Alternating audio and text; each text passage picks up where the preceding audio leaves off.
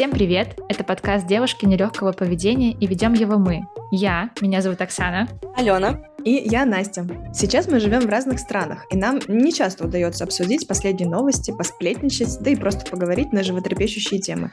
Поэтому мы решили запустить этот подкаст, где мы будем регулярно созваниваться и общаться, как будто мы снова встречаемся на воскресном бранче в своем любимом кафе. Поехали!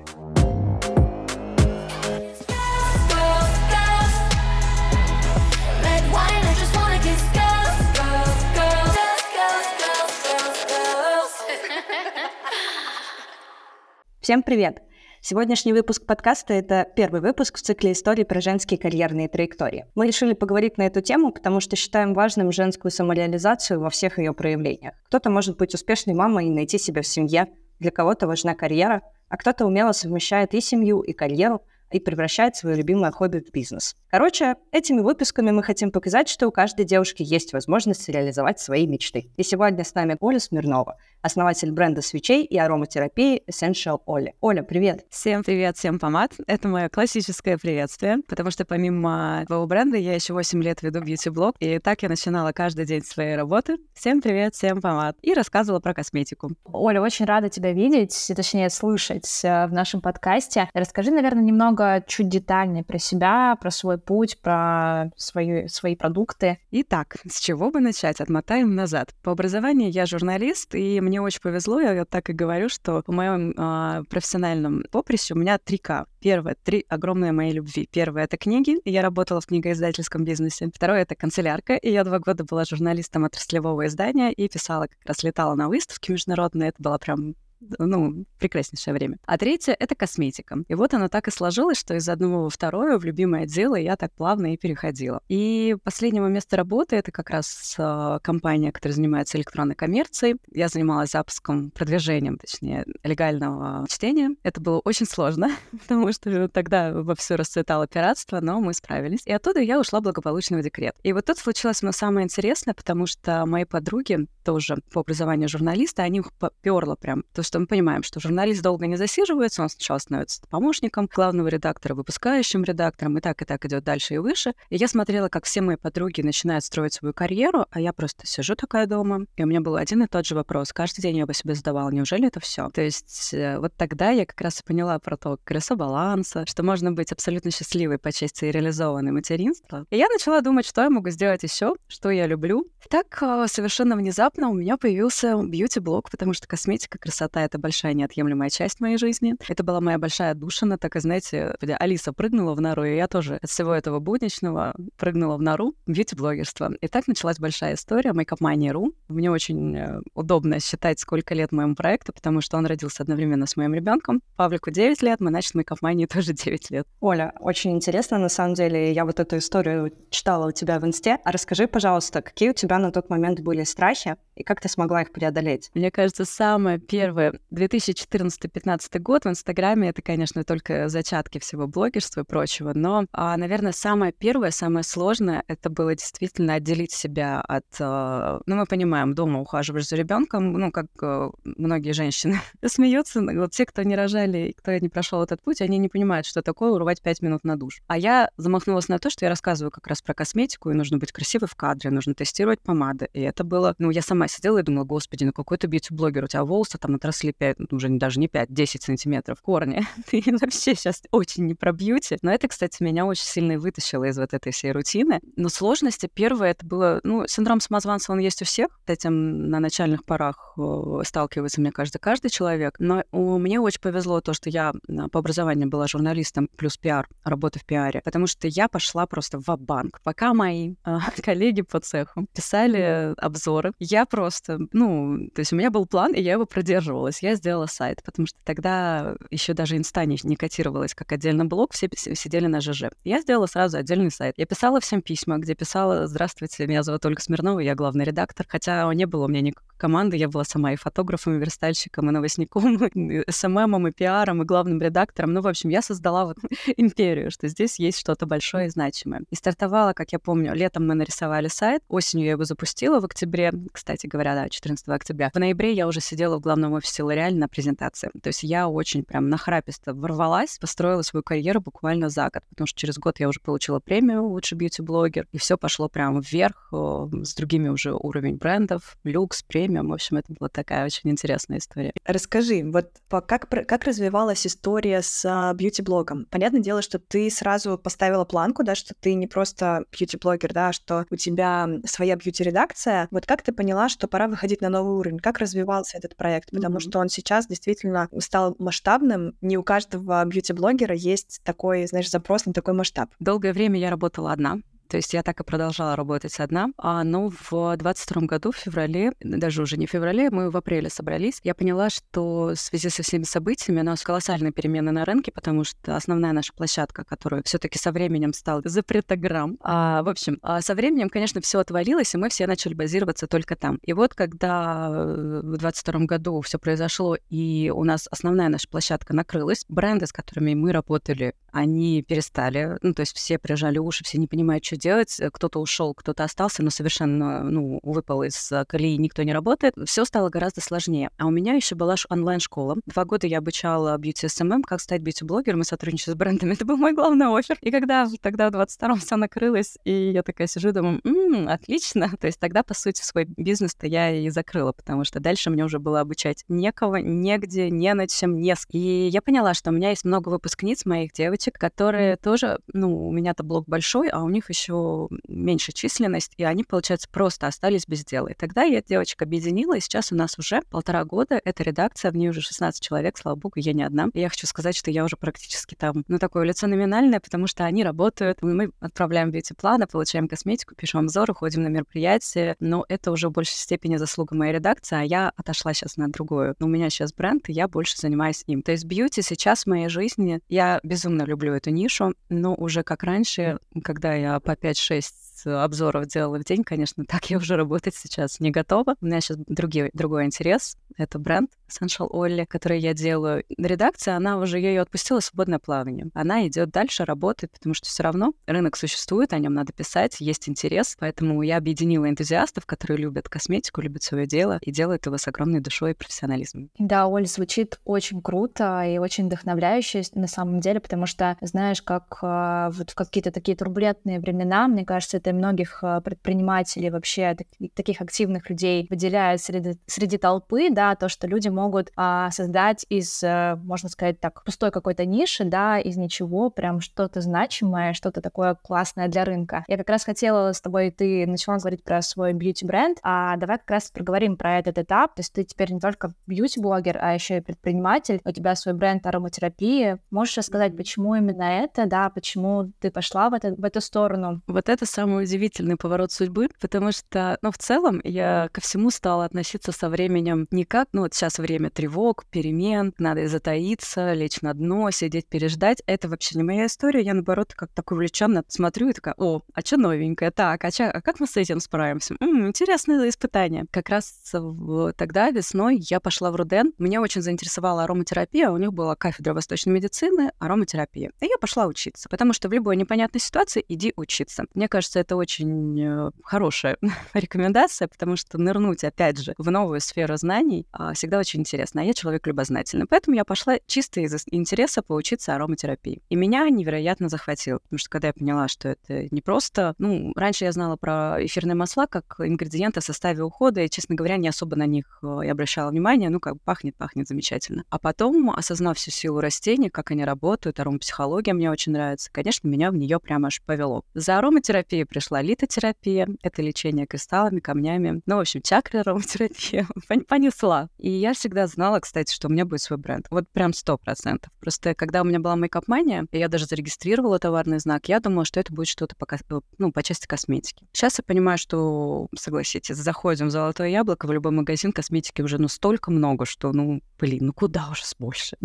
да, рынок перенасыщен. Все равно эту идею не могла оставить. И сначала я делала, то есть я поняла, что ароматерапия для людей достаточно сложная, и все хотят простого решения. И я сначала начала делать эликсиры, то есть я смешивала эфирные масла для конкретных задач. А потом я поняла, что хочу делать что-то еще. Вот у меня прям, знаете, такое сильное желание сидеть, делать что-то своими руками. Я не знаю, вот с чем это связано, но прям вот есть потребность вот чем-то заняться творчеством руками именно. И я подумала про свечи, потому что их я всегда очень любила. У меня весь дом всегда уставлены свечи везде. Но раньше это было тоже с точки зрения парфюмерия, ароматический уход. А сейчас я такая думаю, я ж могу сама. И я начала делать свечи совершенно внезапно. Прошла обучение еще одно, научилась делать свечи. А дальше начинается совершенно безумная история. Пожалуй, можно и книгу когда-нибудь написать про то, как с нуля я начала поднимать все это дело делать заказы, Тара, какая она приезжала ко мне, битая, разбитая. В общем, все мои боль, страдания, это все необходимо, потому что если легко, мне кажется, ну, во-первых, легко никогда не бывает, и нужно дать себе время. Вот действительно, дать себе время на раскачку. То есть я заложила себе год, что год я буду заниматься этим делом. Я только начала, нужно прекратить вот это, знаете, достигаторство, бег во весь опор. То есть я делаю сейчас свое дело. Делаю с нуля, делаю на огромной энтузиазме и любви, и посмотрим, через год, куда это меня приведет. Оля, а расскажи, пожалуйста, а какие самые сложные проблемы ждут начинающего предпринимателя? Вот с чем ты сама столкнулась? И это даже будут не деньги, вот уж секрет так секрет. Кстати, свой бизнес я делала без инвестора на свои личные какие-то небольшие сбережения. Самое первое, мне кажется, это именно договориться с собой, потому что начинается. Вот меня в начале покусала та самая бешеная собака-достигатор, что когда мне казалось, что вот я только запустила бренд, и сразу я должна зарабатывать, и сразу все его должны купить, и сразу все должно получиться. А мне ни хрена не получалось. И никто его не покупал, понимаете? У меня огромный кассовый разрыв, а продаж ноль. И вот здесь самое страшное, и я как раз проходила курс, как запустить свой бренд, тогда, ну, бренд косметики, и там э, эксперт говорит, что в первый год, ну, статистика очень неутешительная, порядка 80% стартапов сдувается именно не из-за отсутствия финансирования, а из-за того, что опускаются руки у человека, который все это затеял. Поэтому самое первое, самое важное, это вам говорю и я, человек, который идет по этой долине смерти на ощупь, плюс мне очень помогает, кстати, психотерапия, и вот мы с моим коучем это-то и раскопали, я даже повесила себе это на доску на рабочем столе, что я только начала. Дай себе время раскачаться. Не надо вот прям с первого раза требовать, что сейчас все получится. Если не получается, выдохни, все получится. Если ты будешь долбить в одну дверь, в стену, все получится. Поэтому самое важное — это, конечно, работа с собой. Второе, что прям это еще, опять же, не про деньги. Второе, без чего совершенно нельзя обойтись, мне кажется, это все-таки чувство юмора. Потому что всему можно научиться. Бизнесу можно научиться. Можно купить любой курс, наставничество, пройти тренинг, э, не знаю, припереть к стенке эксперта и заставить его рассказать все его секреты. Но если у вас нет чувства юмора, вот именно отношения к ситуации, потому что у меня реально косяк на косяке. Вот вначале у меня такое ощущение, что это прям меня проверяли на прочность, потому что все, что бы я ни делала, все было с косяками. Тара приходила битая, крышки не приезжали, приезжали, воск отправили куда-то в другое место. То есть вот я каждый день приходила в свою студию, и какой-то факап. Я просто уже один раз, ну, у меня была уже точка кипения, точка невозврата была пройдена, я просто залезла под стол с пачкой салфеток, прорыдалась там так основательно, потому что я поняла, что ну все, я больше уже не вывожу. А потом вылезла и такая, знаете, расправила, расправила плечи, такая, ну здравствуйте, начинай сначала. То есть если относиться ко всем этим э, происшествиям с некоторой долей юмора, типа, ну ладно, ну окей, ну ничего то это очень поможет как раз пройти все эти сложные передряги. Юмор очень сильно, мне кажется, помогает. Но все равно, наверное, юмор, он же не может, да, все какие-то, не знаю, страхи, препятствия снять. У тебя сейчас вот, если говорить про тебя, про текущую ситуацию, да, не про то, как ты начинала, а про вот сегодня. А какие у тебя самые большие страхи насчет своего предпринимательства и вообще своего дела? Ну, есть. И стоит прямо у меня за спиной и дышит. Это, конечно, страх, что у меня не получится. Потому что я очень... А, я не то чтобы раз разочаруюсь, я очень расстроюсь, потому что я действительно хочу, чтобы это дело получилось, э, потому что бренд Essential Oil — это только первая ступень. У меня уже в голове все сложилось, как оно будет в будущем, потому что я хочу еще открыть студию ароматического массажа, и на первом этаже там должна быть зона для мастер-классов, и магазин. Ну, короче, я хочу открыть и женское пространство. И я понимаю, что одно тянется за другим. Я очень вот сейчас боюсь опять же, перегореть, что я опущу руки, как ни крути, у меня бесконечное просто количество трат, которые пока это выглядит мой бизнес, как, знаете, перекладывание из одного в другое. То есть я где-то только заработала, и сразу как, хоп, надо закрыть эту дыру, хоп, это, хоп, это. Еще налоги прилетают, как, господи, да что ж такое. И все эти бумажки из ГР и прочее, это все требует огромного вливания средств. И сейчас у меня вот больше, к сожалению, не какого-то творческого порыва, а именно предпринимательства, потому что мне нужно действительно закрывать все эти дыры, латать. Я очень боюсь, что в какой-то момент я могу сломаться, потому что пока я еще это делаю все и а, в одно лицо, команды у меня как таковой нет, и вывожу это все на себе. Конечно, ресурсы мои не безграничны, но при этом я знаю, как с этим работать. То есть, что мне нужно делать для того, чтобы быть окей? Поэтому я очень слежу за своим состоянием, чтобы все это вывозить. Спасибо большое, что поделилась. Да, это очень-очень Оля, ценно. спасибо за... Ну, как иначе? Спасибо за исповедь предпринимателя. Спасибо огромное за то, что поделилась страхами, потому что на самом деле пойти в уязвимость и в такую честность, это очень дорогого стоит. И я хочу здесь поделиться, что когда я, у меня тоже, естественно, есть страх, что что-то не получится а, в бизнесе, что будут какие-то проблемы. Мой ментор по бизнесу, она мне дала такой совет, что если у тебя есть та самая звезда Давида, если у тебя есть тот самый путь и какая-то точка в будущем визионерская, которая тебя ведет, то все какие-то сиюминутные проблемы, они не имеют такого большого смысла, потому что если мы очень сильно фокусируемся на текущих проблемах, то, естественно, мы в них вязнем, и кажется, что они есть все то будущее, куда мы идем. А если сохранять ту точку будущего, то она очень сильно помогает оставаться и в ресурсе, и вдохновляться. И меня безумно вот вдохновляет то, что у тебя есть это будущее, ты видишь, как это может развиться. И на самом деле, вот что ты думаешь по поводу м, такой мысли, что то, что для одного является большим большой проблемой, для другого а, не, не является да, такой проблемой большой. И я вижу, что ты с опытом уже поиска поставщиков, а, если раньше, да, может быть, где-то относилась к этому как к какому-то вопросу, но сейчас, мне кажется, что ты уже такую наработала, знаешь, броню и легкое к этому отношение.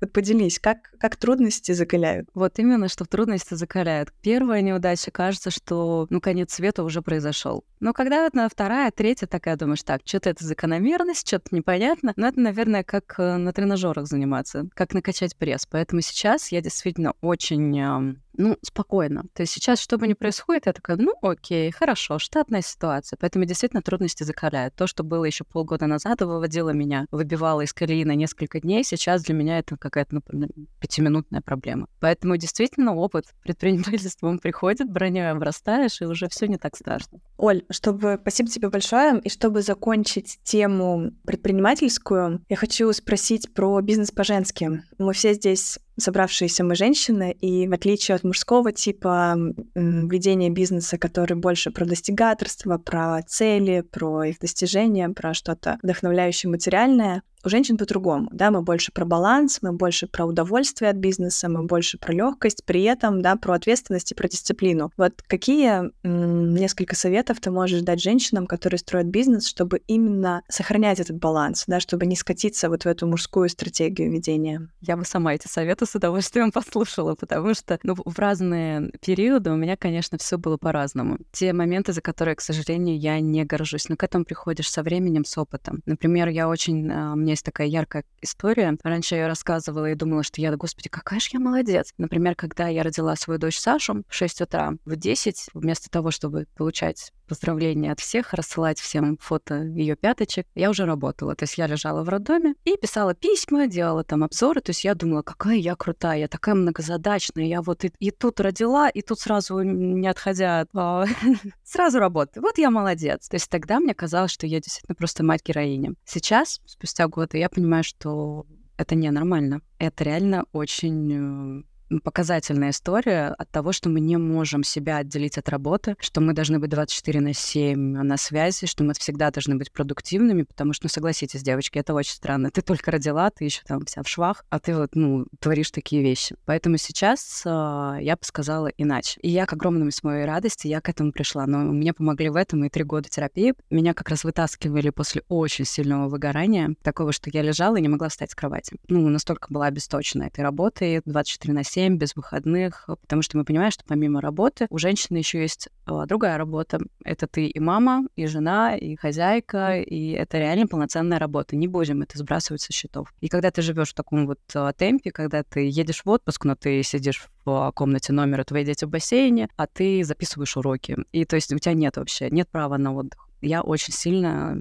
просто все мои лампочки перегорели. Нельзя. То есть сначала мой молодой организм, он еще вроде вывозил это, а потом в один момент он сказал, все, ты лежишь. И я легла. Я, в общем, пришла, доползла до кабинета психолога, и мы начали очень долгий путь вот этого раскапывания, невозможности дать себе отдых. И я прям сейчас говорю, у меня голос опять дрожит, потому что я вспоминаю то свое состояние. Я больше так точно не хочу. То есть вот у меня это было, и мне так больше не надо. Я учусь, учусь, как правильно отдыхать. Мы начали с каких-то совершенно простых шагов. Я сейчас немножко перехожу от того вопроса, но мне все таки важно докончить свою мысль. Это началось с тайм-менеджмента, то есть мы вписывали, представляете, я делала план на день, и туда вписывала часы, когда я должна пообедать, отдохнуть, а, выйти на улицу, подышать, потому что иногда мне мои часы говорили, что у меня было в течение дня 50 э, шагов только. И сейчас вот уже все это как-то пройдя, я понимаю, что мой бизнес, он, э, я не знаю, по-женски, он не по-женски, я его веду. Конечно, у меня сейчас тоже есть иногда перекосы, но слава богу, я научилась себя контролировать свое состояние, потому что состояние выжженной земли я не сделаю ничего. Там про творчество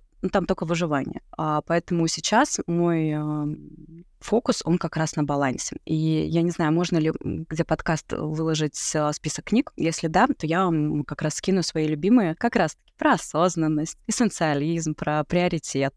Потому что приоритет, он один, а не приоритеты, как мы умеем делать. Я всем желаю заниматься своим делом, и не только делом, а просто жить как раз вот и держать в голове эту мысль. И даже у меня сейчас на руке, на безымянном пальце кольцо серебряное, на нем написано «баланс». Я просто его ношу всегда, и там, где должно быть обручальное, у меня мое кольцо со словом «баланс», но самое важное, я на него смотрю, не, не знаю, как на кольцо Соломона по 15 раз в день, а, и все время себя возвращаю в это, в баланс. Слушай, ты вот рассказывала про выгорание, я прям узнала себя, и я думала, Оксана тоже, мы там обе были как-то а, дружно, и тоже вот как и ты проходили вот этот путь, когда ты действительно ставишь натурально себе обед в расписание, пойти погулять с мужем, свидание, еще чего-то. Ну, вот прям как бы забиваешь э, свой календарь э, не делами, а отдыхом. А поэтому это очень откликается. И ты еще одну важную вещь сказала, на мой взгляд, про то, что в жизни должен быть приоритет. Расскажи, пожалуйста, какой приоритет сейчас у тебя? Мой приоритет сейчас — это я.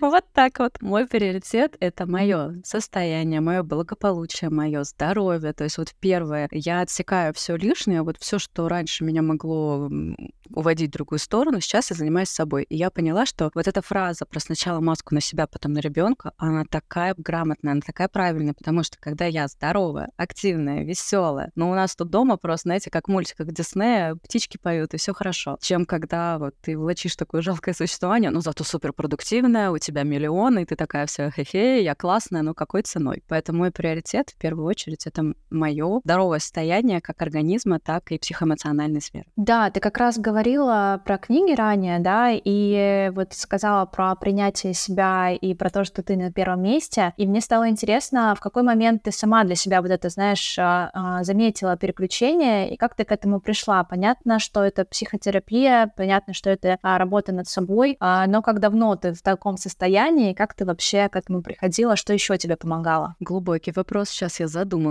Я просто вспоминаю весь опыт ведения бьюти-блогом и капмания, я там говорила про красоту с точки зрения именно внешней. Вот э, ухода за собой, кожа, красивые чистые волосы, макияж, как это все подчеркнуть. И в какой-то момент я помню, что я поняла, что у меня вся комната забита косметикой лучших мировых брендов, но я не чувствую себя ни красивой, несчастливой. Я такая думаю, так. И тогда у меня, знаете, было такое серьезное разочарование, потому что вот столько лет я в этом кручусь, а мне это не помогает. И я начала думать, а что же есть еще? Тогда и началась эпоха исканий, и самое важное, мне кажется, это услышать свой внутренний голос. Это тоже фраза, которая очень часто звучит. Еще одна, знаете, есть такая «все ответы в тебе». И я прям сидела и думала, блин, что это значит? Я не понимаю, что да где же эти ответы? Да, где они? А как понять? То есть меня прям это бесило, когда мне мне это говорили, такая, не понимаю, можно четко, можно, пожалуйста, дайте мне какую-то развернутую формулировку. И мне кажется, что вот и ароматерапия мне очень сильно помогла, потому что есть некоторые эфирные масла, которые это масло внутренней работы. Например, масло бергамота. Я всегда его использую, когда делаю медитации, и часто в течение дня делаю аромагимнастику, душу.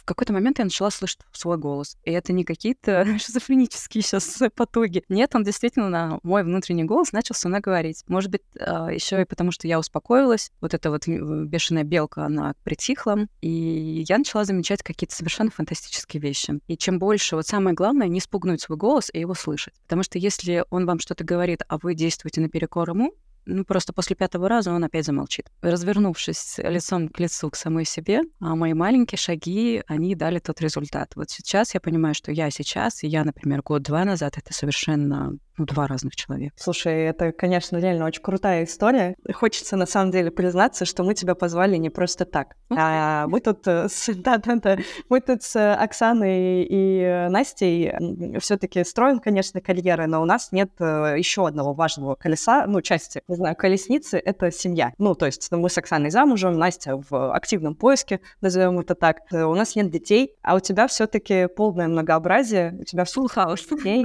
Да, у тебя двое детей, детей, муж, кошка. Расскажи, пожалуйста, как тебе хватает времени и на бизнес, и на семью, и вообще вот как действительно женщине найти баланс, когда вот хочется быть всем, наверное. Надеюсь, что спустя лет 20, хотя, может быть, и раньше, мои дети тоже не придут к психологу с вопросом «Наша мама строила карьеру и на нас забила». Нет, нет, нет. Мне кажется, первое, самое важное, это, конечно, отношения с партнером, с мужем, потому что одной тянуть это все невозможно. Например, модель моих родителей — это мужчина зарабатывает деньги, мама тоже зарабатывала деньги, она тоже работала, но она еще была мамой. И все, все вопросы на детей, э, детские были на ней. А папа принимал участие, ну, так, ну, вы сами знаете, что модель наших родителей и бабушка, дедушка, она была другая. Что касается нашего поколения, я вижу, что огромное количество отцов, ну, даже выйти на площадку, очень много отцов начали принимать участие в воспитании детей. И это очень здорово, потому что уже получается, ну, где-то 50 на 50, 60 на 40, но все таки дети — это не только ответственность женщины. Мне очень повезло, потому что мой муж тоже очень э,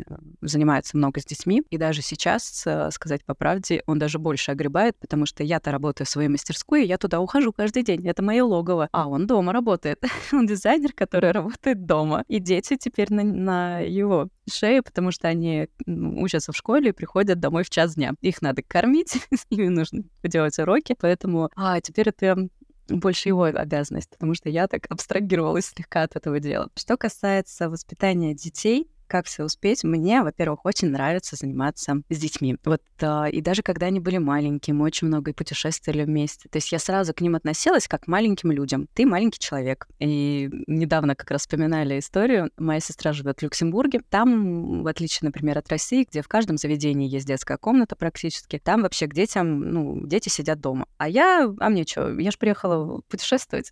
Поэтому Павлику было три года, Саша сидела в коляске, ей был год. А я захотела пойти гулять по по городу. И мы просто открываем дверь в ресторан, потому что я понимаю, детей надо кормить. И я вот со всей этой вот гурьбой заваливаюсь с коляской, а это был еще какой-то паб такой, знаете, европейский, с деревянными панелями, там пиво все сидят, пьют, бургеры едят. И просто шок людей, когда они увидели, что заходит мамочка с детьми. То есть они ожидали, сейчас будет вор, э, вой, ор и прочее. А, но нет, мы прекрасно поужинали, болтали, я вот тогда и кайфанула. Я поняла, что у меня хоть дети супер маленькие, но мне с ними очень интересно, потому что я вот к ним по-другому отношусь. Так со временем это и сложилось. То есть мои дети, мои друзья, все равно чувствуется, что есть родительский авторитет, но я к ним э, вот именно отношусь э, так. Поэтому никаких там истерик или еще чего-то пытаемся это минимизировать. И тогда все очень органично получается, потому что у меня материнство, оно как-то интегрировалось в мою жизнь. Я могу взять с собой детей, могу с ними куда-то поехать, пойти, могу привезти на работу, то есть мне это абсолютно не мешает. Относиться, ну, посвятить всю жизнь материнству я бы, наверное, не была готова. Потому что, вот помните, меня тогда так и крыло. Типа, неужели это все? Я хочу, чтобы и сама реализоваться во всех своих проектах. Плюс,